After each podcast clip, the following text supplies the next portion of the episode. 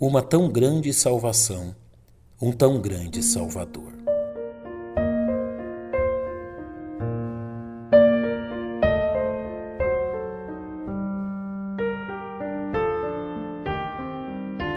A leitura da Epístola aos Hebreus lança aos leitores modernos diante de um quadro que retrata de forma vívida os acontecimentos que se deram no primeiro século de vida da Igreja de Cristo, revelando como o povo judeu, após séculos de exercício da lei mosaica, se viu diante da forma real das sombras que a lei lhes apresentou.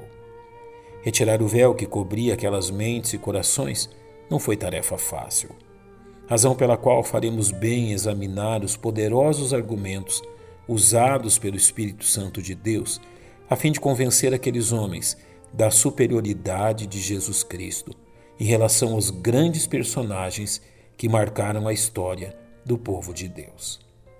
É reconhecível nos relatos veterotestamentários o uso por parte de Deus de anjos que revelavam questões particulares quanto à vontade de Deus aos patriarcas de Israel em diversas atuações. Tais revelações de seres angelicais eram cercadas de temor e reverência à manifestação dos céus àqueles homens.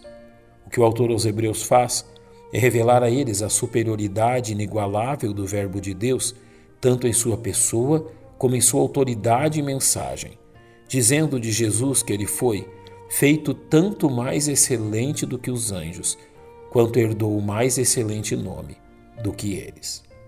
Da mesma forma, o povo judeu encontrava na pessoa de Moisés um líder enviado e capacitado por Deus, do qual a nação se orgulhava e reverenciava, a ponto de confrontar o próprio Jesus usando sua figura.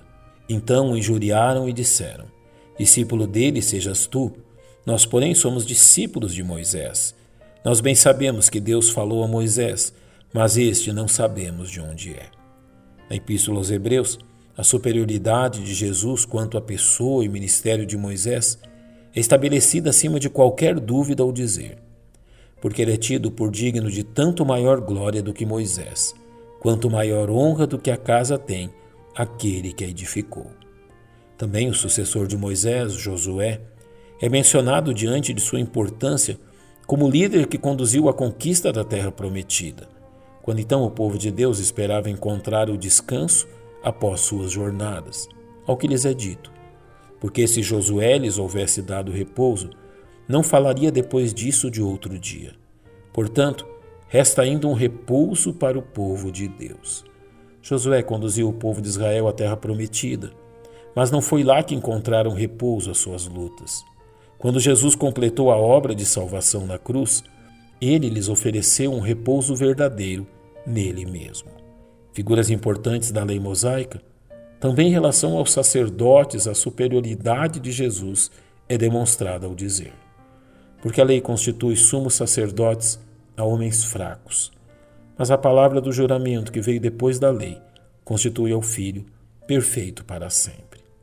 Desta forma, tão grande salvação só poderia ser resultado do ministério do próprio Deus entre eles revelando Jesus como um melhor Salvador de uma melhor salvação.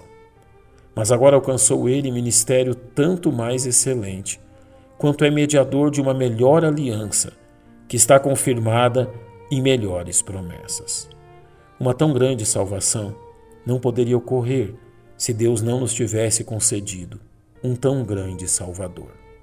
Diante da grandeza deste Salvador, não nos resta outra alternativa a não ser honrá-lo e servi-lo em amor.